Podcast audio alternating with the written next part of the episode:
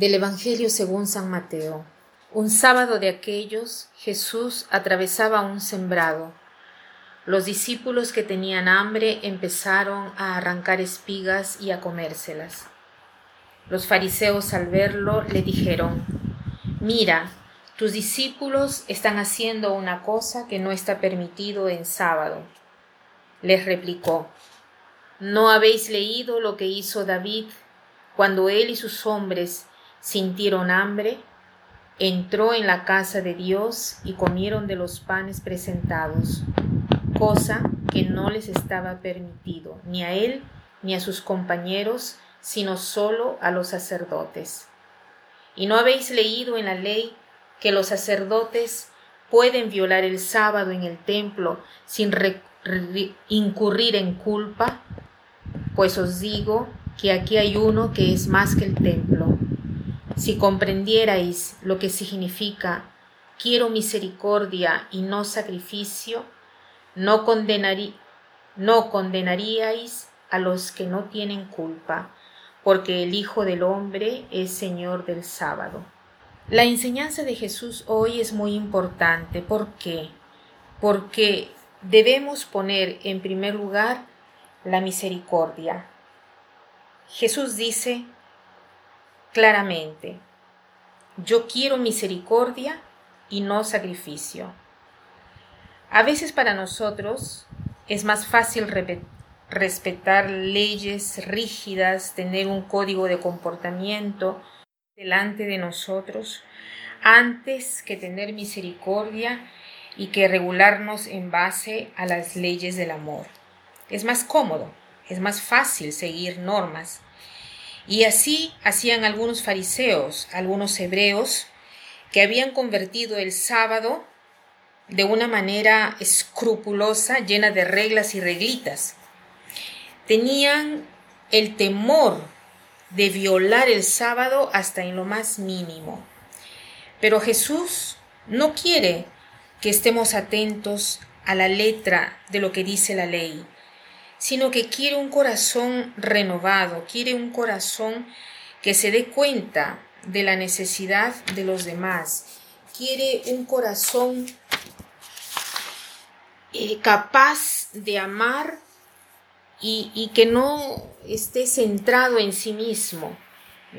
Y él mismo ha cambiado la naturaleza del sacrificio, o sea, Jesús se ha ofrecido a sí mismo para nosotros.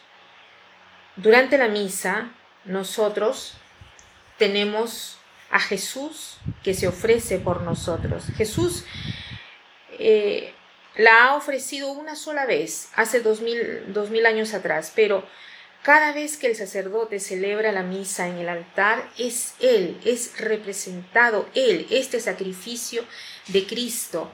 Y ese sacrificio ha cambiado la naturaleza ritual que se hacía en Israel. O sea, no es la sangre de los corderos, sino que es la sangre misma de Jesús.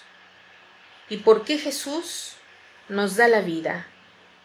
Para que también nosotros podamos dar la vida por nuestros hermanos. O sea, cada vez que nosotros recibimos la Eucaristía, cada vez que decimos amén al recibir el cuerpo y la sangre de Cristo, nosotros decimos sí creo, me comprometo también yo a dar la vida por mis hermanos. Hay miles formas de dar la vida. Nosotros nos alimentamos del cuerpo de Cristo para ser también nosotros capaces de dar nuestro cuerpo, de dar eh, nuestra vida, nuestra mente, todo. O sea, la Eucaristía nos robustece para ser capaces de dar la vida por los demás. Cuando Jesús dice, hagan esto en memoria mía, durante eh, la consagración en la misa, eh, no solo eh, lo dice mm, en forma en que nosotros podamos repetir las mismas palabras, sino repetir la misma cosa, o sea, dense ustedes todo, den ustedes la vida como la estoy dando yo por ustedes en este momento, porque al dar la vida, realizamos la ley del amor y somos felices. Hoy entonces reflexionemos sobre esto. Mi vida, mi relación con Dios, es una relación fundada en leyes para respetarlas y, entre comillas, ganarme el cielo. Y juzgo a partir de esto, sea a mí mismo que a los demás, porque a veces Juzgamos muy severamente a las personas porque no dicen y no hacen lo que queremos o lo que la ley dice o tal norma dice. En cambio, el Señor quiere misericordia, no quiere que nos fijemos en las apariencias, sino en las necesidades de los demás.